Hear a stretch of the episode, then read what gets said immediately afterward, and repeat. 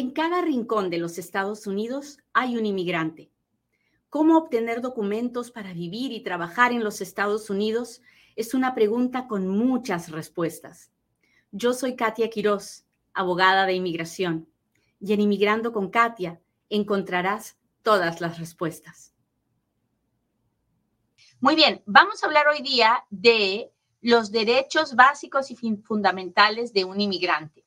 No importa si el inmigrante tiene papeles o no tiene papeles, no importa si está indocumentado, es residente, tiene permiso de trabajo.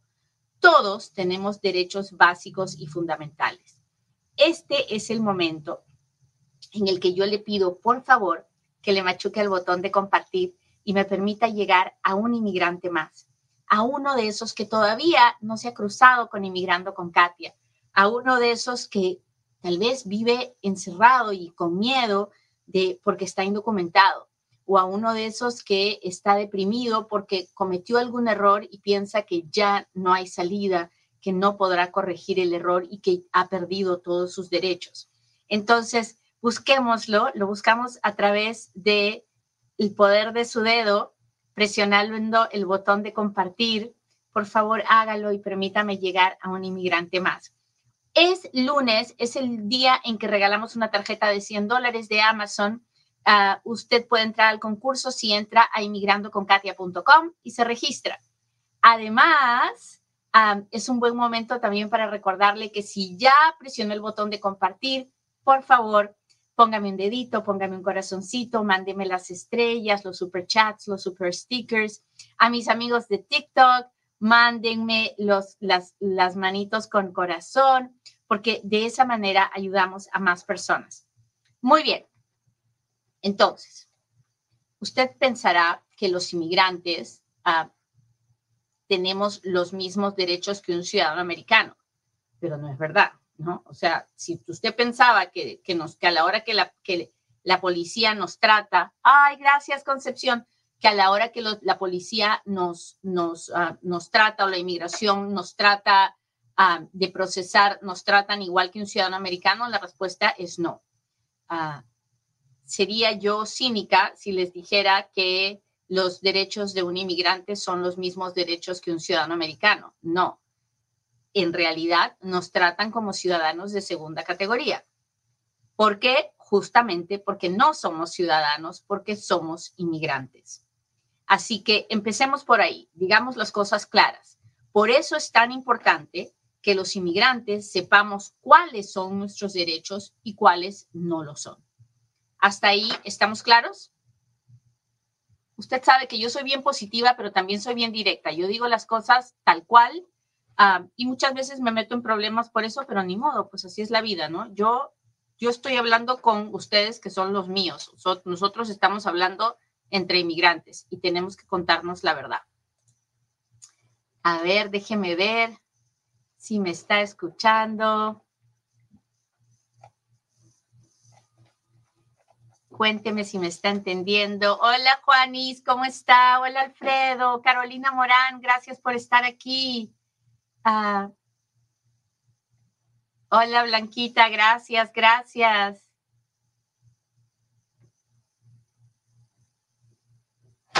A ver, déjeme ver. Aurora dice, yo he aprendido mucho con usted. Gracias. De eso se trata Inmigrando con Katia. Por favor, Aurorita, compártalo, compártalo, compártalo, porque así es como nos ayudamos. Muy bien, entonces les decía, no tenemos los mismos derechos que los ciudadanos americanos, pero ahora viene la segunda parte. La segunda parte es, no tenemos los mismos derechos en algunas cosas. En otras, sí, estamos a la par. Por ejemplo, vamos a empezar por los derechos fundamentales en los que estamos a, la par, ¿no? La Constitución de los Estados Unidos no hace una diferencia entre inmigrantes y ciudadanos. Entonces, los derechos básicos y fundamentales son para ambos, para inmigrantes y para ciudadanos. Por ejemplo, tengo derecho a la libertad, mientras no haga algo que, eh, mientras no cometa un delito, mientras no haga algo que, que, me quite mi, mi derecho a la libertad, tengo derecho a la libertad. tengo derecho a la, a, la educación. Entonces, por eso es que los niños en los Estados Unidos no les preguntan cuál es su estatus legal para que puedan, para que puedan ah, estudiar en las escuelas en los Estados Unidos. Los niños, las escuelas públicas atienden y sirven a los niños inmigrantes igual que a los ciudadanos, porque la educación es un derecho fundamental. Ah, tengo derecho a reunirme con otras personas mientras no sea para hacerle daño a nadie, mientras no sea una conspiración en contra de otra persona, me puedo reunir. Los derechos básicos y fundamentales de la Constitución son para ambos, para inmigrantes y para ciudadanos. ¿Hasta ahí estamos claros?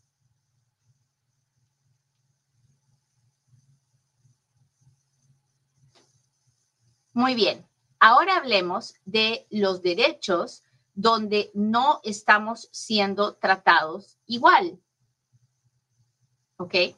No es lo mismo, ah, no es lo mismo que, por ejemplo, a, una, a un ciudadano americano, eh, ellos tienen derecho a portar armas. Los inmigrantes no tenemos. No, es un delito el portar armas nosotros, sobre todo si estamos indocumentados, no podemos sacar un permiso para portar armas y no nos lo van a dar porque no es un derecho fundamental para nosotros el poder portar armas. Es un derecho para nosotros la libertad, la libertad de expresión, podemos decir lo que querramos, ¿verdad? la libertad de culto, de religión, eso sí es eso es un derecho, yo puedo hacer lo que quiera, pero cuando ya hay se puede hacer daño a otra persona, ahí se acaban nuestros derechos. No tengo derecho a portar armas. Tengo derecho a, un proceso, si es que es, estoy siendo arrestado, tengo derecho a un proceso. Pero si la ley de inmigración dice que no tengo, no tengo derecho a la fianza, entonces el gobierno no, no está violando mis derechos por no darme una fianza, sobre todo cuando está escrito en una ley de inmigración que no se me tiene que dar fianza. ¿Hasta ahí me está entendiendo? No tengo, los inmigrantes no tenemos derecho al voto. Para votar uno tiene que ser ciudadano norteamericano. Entonces, hasta ahora hemos hecho varias diferencias, ¿verdad? Los ciudadanos norteamericanos pueden, tienen derecho a votar, tienen derecho a portar armas, ah, tienen derecho a, salir bajo fianza, a, menos que, por o por lo menos a pedirla. En muchos casos, nosotros los inmigrantes no podemos, ah, no podemos portar armas, no podemos, ah, no podemos votar. Los ciudadanos americanos ah, pueden hacer, aparte de sus derechos básicos y fundamentales, pueden hacer muchas cosas que los inmigrantes no podemos hacer. Ahora, existe un derecho que está en la cuarta enmienda de la Constitución, que es el derecho a que no me esculquen y no me revisen y no me hagan cuestionamientos que no, si es que no hay una razón para hacerlos. Y eso es un derecho que está en la cuarta enmienda de la Constitución y que debería también ser, que, que debe aplicar a los inmigrantes. Sin embargo, es un derecho que muchas veces es violentado por la policía de ICE o por la policía regular de cada estado cuando se enteran que la persona es un inmigrante, porque, como les digo, nos ven como ciudadanos de segunda categoría y entonces solamente por el hecho de ser inmigrante nos pueden tratar diferente.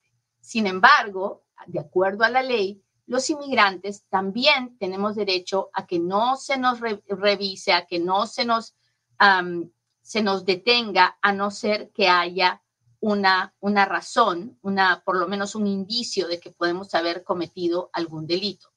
Sin embargo, en este caso, los oficiales de ICE dicen, bueno, si la persona está indocumentada, tengo suficiente indicio. Por eso es tan importante que los inmigrantes sepan qué hacer cuando se encuentran con ICE. Y eso me lleva al siguiente punto. ¿Hasta ahí estamos claros? Cuénteme, cuénteme si me está entendiendo. Hola Gillian, ¿cómo estás?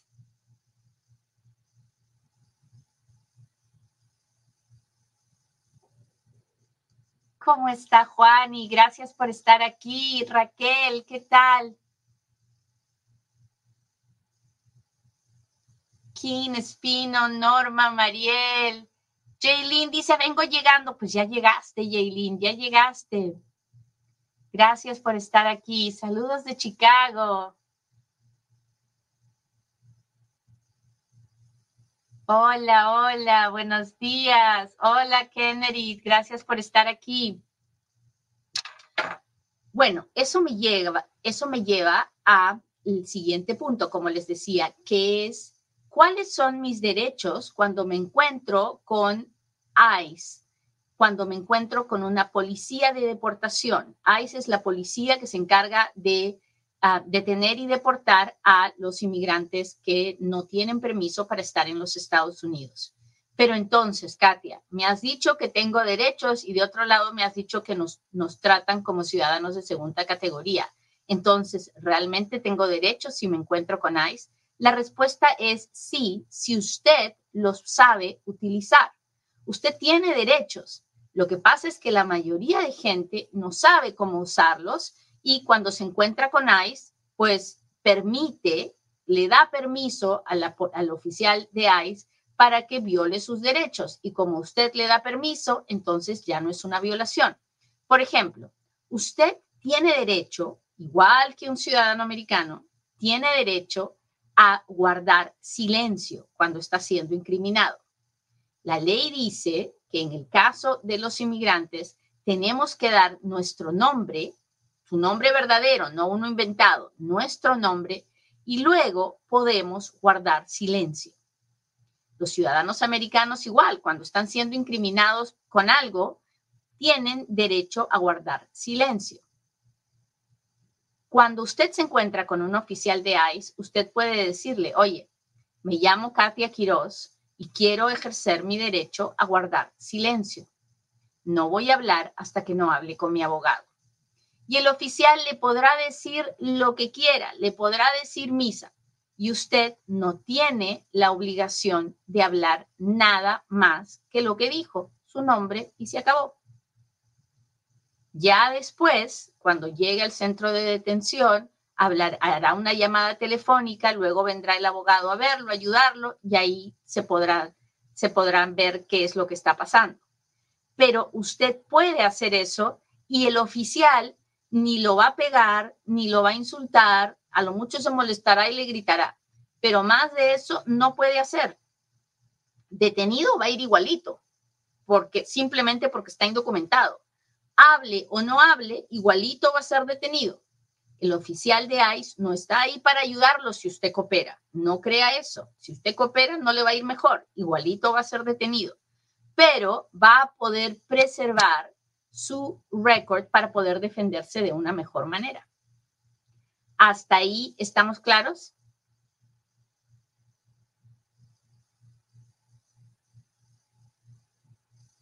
Cuénteme si me está entendiendo.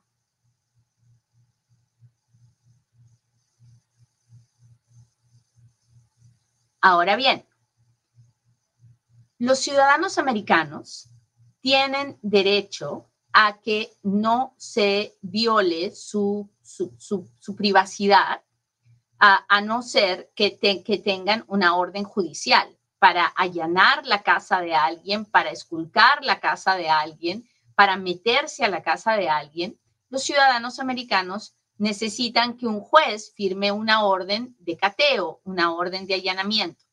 Pues en el caso de los inmigrantes sucede igual. Cuando ICE viene a la casa de una persona a buscar a alguien, ICE no puede meterse a la casa, romper la puerta y meterse a la casa. ICE necesita tener una orden judicial, un papel firmado por un juez. Usted me dirá, Katia, pero es que eso no es lo que pasa. ¿Tú no has visto las noticias? Claro que las he visto. En todos los casos, el inmigrante abre la puerta y en ese momento es cuando ICE entra. Cuando alguien toca la puerta de su casa y usted es un inmigrante, usted no puede ir abriéndole a todo el mundo. Usted tiene que preguntar quién es antes de abrir la puerta. Si la persona que está afuera le pregunta por Pepito, y usted es Juan, usted puede decirle, aquí no vive ningún Pepito, yo soy Juan. Y si la persona del otro lado le dice, puedes abrirme la puerta, quiero hacerte unas preguntas, usted puede decir, hágame las preguntas que quiera, yo no voy a abrir la puerta. La persona que usted está buscando no está aquí. ¿Hasta ahí estamos claros? ¿Le van a tumbar la puerta? No, no pueden, pues. No tienen la orden del juez. No lo están buscando a usted. No le van a tumbar la puerta. Cuénteme si me está entendiendo.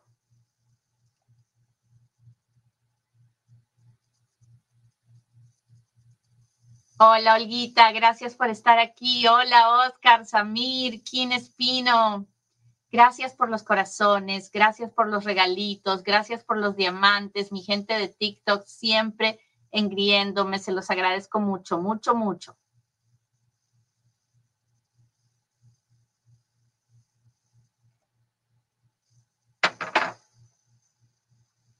Cuando, cuando llega ICE a la casa de alguien y está buscando a una persona y la persona está adentro, entonces, ¿qué hacemos?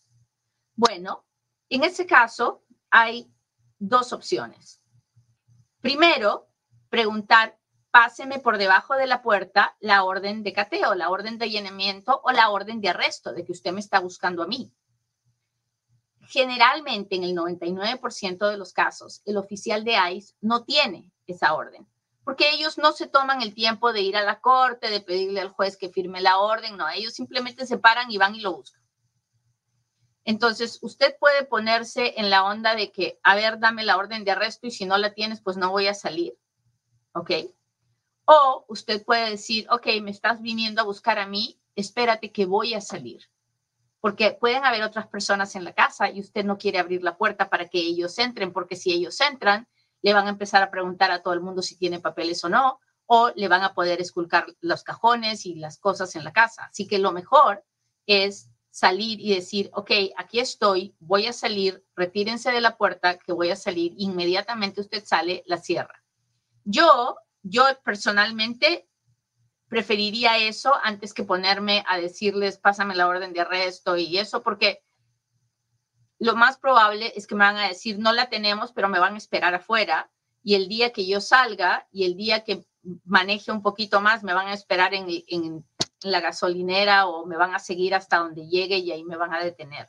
Así que realmente no es, no es gran ayuda decir, pues si no tienes la orden de arresto no te voy a abrir.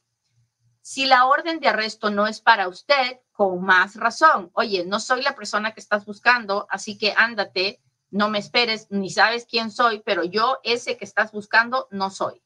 Así que ahí sí podemos hacerlo, cuando no es la persona que están buscando, no abra, no hable, no, no, no tiene, no tiene ni por qué pedir la orden de arresto, simplemente tiene que decir, no soy la persona que estás buscando. Me llamo, puede decirle, me llamo, como les dije, yo soy Juan y tú estás buscando a Pepito y yo no, no soy esa persona. Estamos aprendiendo hoy día, ¿verdad? Estamos aprendiendo que sí tenemos derechos, pero que muchas veces permitimos que el gobierno viole nuestros derechos porque les damos permiso. Y en el momento que los damos permiso, el gobierno puede decir, yo no he violado los derechos de nadie, ellos abrieron la puerta, ellos me dieron permiso. Yo no he violado los derechos de nadie, ellos fueron los que hablaron y contaron todo esto que ahora estoy usando para incriminarlos. Así que mucho cuidado con lo que con no guardar silencio o estar abriendo la puerta cuando no la tiene que abrir. Otra cosa que es bien importante es que los inmigrantes tenemos derecho a rehusarnos a firmar documentos.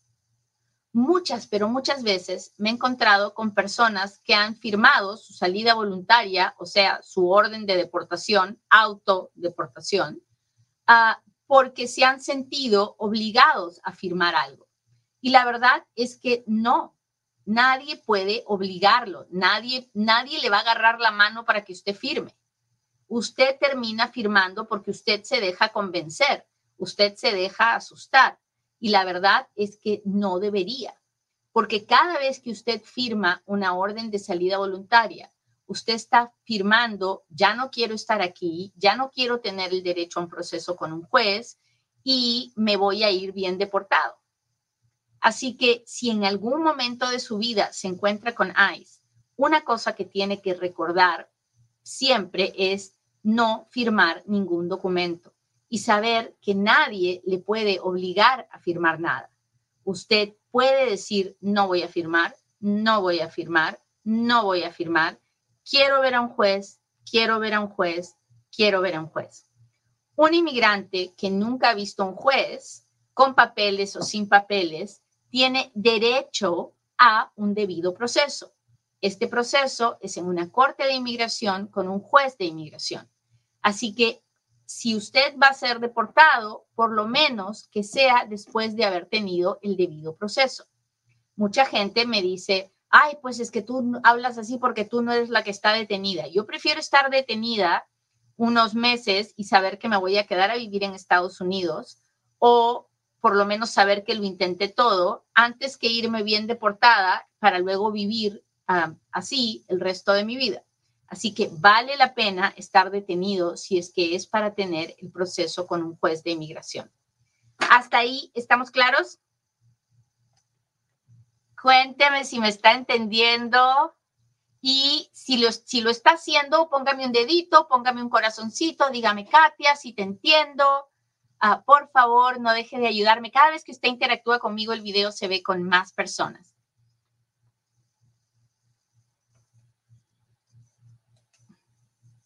Déjeme ver, ahora sí, pregúnteme porque voy a contestar sus preguntas.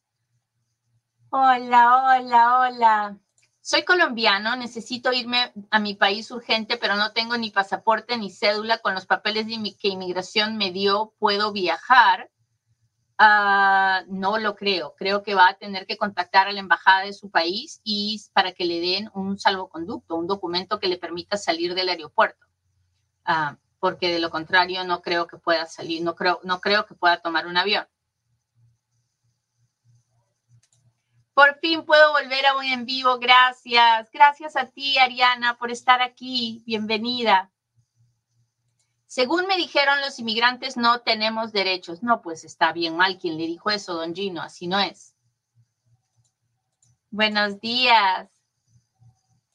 Hola, abogada. Si el principal de la visa U se divorcia, ¿cómo afecta al derivado si aún no ha llegado la visa U concreta? en el momento que se divorcia, el beneficiario desaparece ya no va a recibir nada.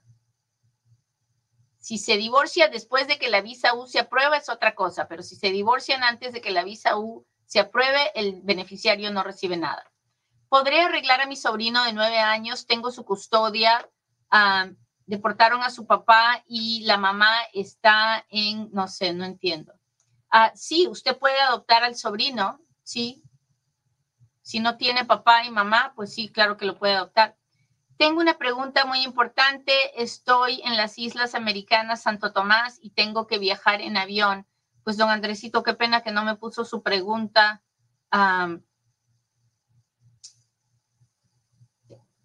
Está en las Islas de Santo Tomás y quiere viajar en avión, pero ¿cuál es su pregunta? Disculpa, ¿hay algún cambio para el castigo permanente? No, hasta el momento y si el abogado no contesta en el momento, pues contestará en algún momento. Uh, muchas, si a usted lo detienen en un viernes, es lo más probable es que el abogado no va a contestar este lunes y no hay ningún problema porque inmigración no lo va a deportar el lunes tampoco. Entonces, en el momento que el abogado pueda, va a llegar con los de ICE a, averiguar qué está pasando y a ver si puede detener la deportación. No nos dieron parol ni permiso de trabajo. ¿Qué debo hacer? Buscar un abogado. Ah, una, una pregunta, ¿una persona con visa de turista puede entrar más de tres veces al país de Estados Unidos? Usted puede, con visa de turista puede entrar la cantidad de veces que quiera, siempre y cuando sea de turista. ¿Qué quiere decir eso? Que usted puede venir, por ejemplo, por un fin de semana, tres veces al año y no pasa nada, pero no puede venir y quedarse cinco meses, salir una semana y volver a quedarse cinco meses. Eso no es normal de un turista. Hola, buenos días. ¿En cuánto tiempo tardará en llegar a mi residencia? Ya tengo mi permiso de trabajo C08 hace un año. El permiso de trabajo C08 es porque usted tiene una aplicación de asilo pendiente. Ah, yo no sé si ya le han aprobado el asilo o no. Si le aprobaron el asilo, después de un año usted puede aplicar a la residencia. así que ahí hay muchas preguntas que hacerle antes de poder contestarle. Mm, buenos días. Tengo la visa H2B, ¿puedo llevar a mi esposa e hija? ¿Cuáles son los requisitos? Sí, la H2B tiene derivados. Hable con el abogado que le preparó la H2B. A ver, déjeme ver.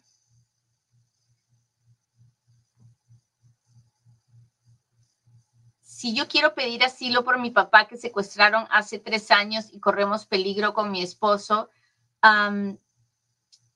usted va a tener que probar que en estos tres años la han querido, me imagino, le han hecho daño a usted, que la están persiguiendo a usted y que su gobierno no la va a proteger. Es muy complicado este tipo de casos, así que, y no crea que es fácil pedir. Pedir asilo es fácil en los Estados Unidos, recibir asilo es muy complicado, muy difícil la mayoría de aplicaciones de asilo son negadas en los Estados Unidos. Ah. Hola Regina, muchas gracias por tus rosas.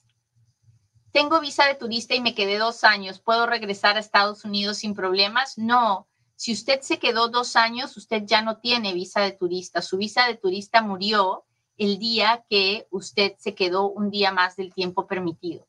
Así que la verdad ya no tiene visa de turista. Si trata de volver, está usando un documento que ya no tiene validez, aunque en, en la cara diga que es válido, usted sabe que no es válido porque usted lo mató cuando se quedó en los Estados Unidos. Bueno, muchachos, les agradezco mucho, mucho, mucho que me hayan acompañado hoy día. Le pido a Dios que hoy tengan un buen día y ah, como ven, estoy en el proyecto de ciudadanía de la Unión Culinaria. Si quieren, si viven en Las Vegas y quieren hacer su ciudadanía, este es un proyecto sin fines de lucro que ayuda a hacer la ciudadanía a miles de personas. El teléfono del, del, proyecto de ciudadanía es 702-868-6002. Que pasen un lindo día y nos vemos en un próximo Inmigrando con Katia.